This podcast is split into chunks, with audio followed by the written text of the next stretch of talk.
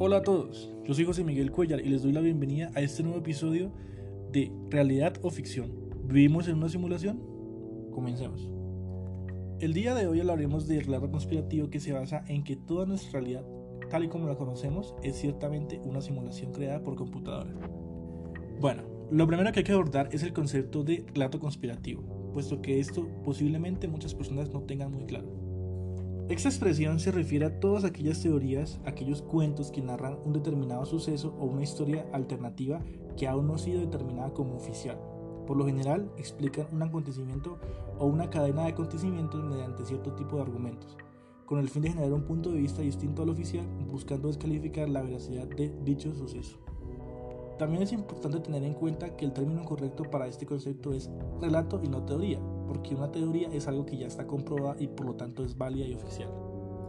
Entrando un poco más en materia, el relato conspirativo de vivir en una simulación sugiere que toda la realidad, tal y como la conocemos, con sus objetos tangibles e intangibles, es en verdad una simulación creada por una supercomputadora controlada por entidades que no podemos ver, oír o sentir que toda nuestra historia hasta el día de hoy y lo que falta ya está programada con todas sus variantes posibles. Este relato ha tomado peso principalmente desde que la tecnología comenzó a expandirse exponencialmente, a tal punto que varios científicos, físicos, cineastas han afirmado la postura basándose en sus conocimientos acerca del tema, y no descartan la idea de que este relato sea total realidad y estemos pasando desapercibidos. Ok, para poder entender un poco mejor este relato hay que irnos a sus orígenes, revisar un poco cómo surgió y cómo ha ido evolucionando y tomando fuerza. El origen de todo esto puede situarse en Descartes. Sí, el filósofo francés que a comienzos del siglo XVII desarrolló la hipótesis dualista, en la que sostenía que la mente y el cuerpo eran dos factores distintos ajenos uno del otro. Con base en la teoría dualista de Descartes, casi un siglo después, George Berkeley comenzó con el relato, afirmando que el mundo en el que vivimos es una ilusión inventada por nuestra conciencia y que nuestro cuerpo está condenado a vivirla diariamente. Como ya lo dije antes, este relato tomó fuerza con el desarrollo de la tecnología, por lo que por mucho tiempo fue ignorada por las personas pues era algo avanzado para su época. Si damos un pequeño salto en la historia, a finales del siglo XX y comienzos del siglo XXI, varias producciones cinematográficas y de la industria de los videojuegos hicieron que este relato se difundiera más entre los amantes del entretenimiento digital. Esto en el entendido que muchas películas, series, novelas, videojuegos, videos, entre otros, comenzaron a surgir por estos tiempos. En este último siglo, como lo mencioné anteriormente, con la globalización de la tecnología y las conexiones remotas gracias a la Internet, fue cuando más tomó peso este relato, y científicos como Nick Bostrom escribió su libro Hipótesis de una simulación, argumentando de forma más detallada toda la estructura de este relato. En esta obra, Bostrom afirmaba que hay una probabilidad de uno entre tres escenarios en que estemos viviendo en una simulación.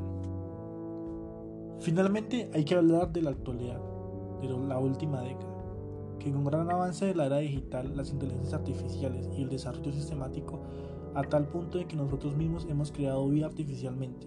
No suena tan descabellado toda esta idea. Ahora bien, una vez abordado todo el tema de la historia y de cómo surgió este relato, hay que hablar también de cómo toda esta idea puede afectar a la sociedad. Todo esto debido a que muchas personas se han vuelto fieles creyentes de este relato.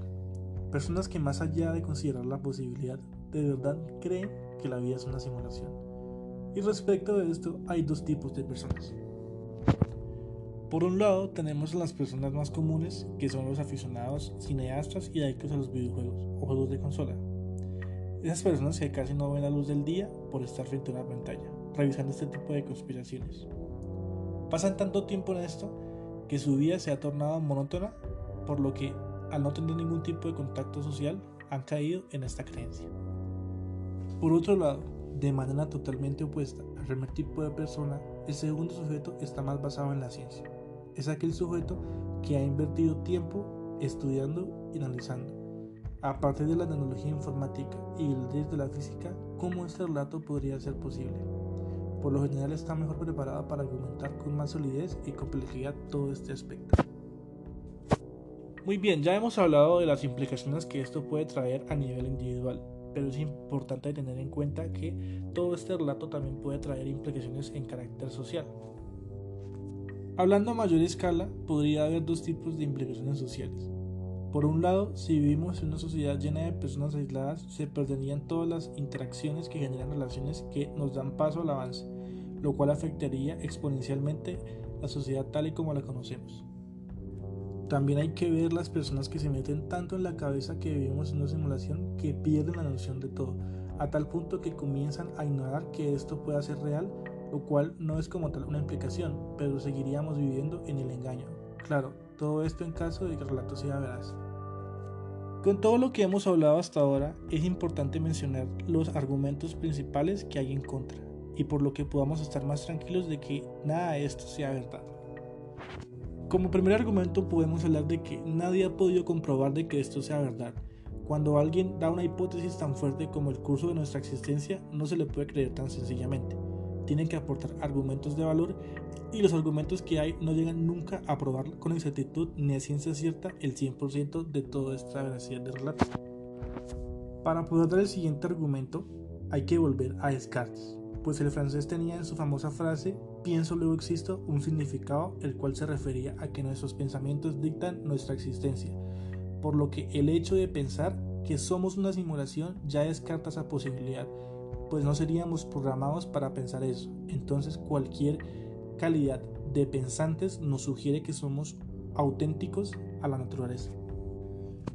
Por último, el retractor más común está en que si viviéramos en una simulación, constantemente estaríamos viendo los denominados fallos en la matriz, que aunque realmente hay imágenes y videos que afirman captar este tipo de fallos, por lo general son desmentidos gracias a la ciencia o a la pura lógica. Para finalizar, personalmente considero que no debemos preocuparnos de que estemos viviendo en una simulación.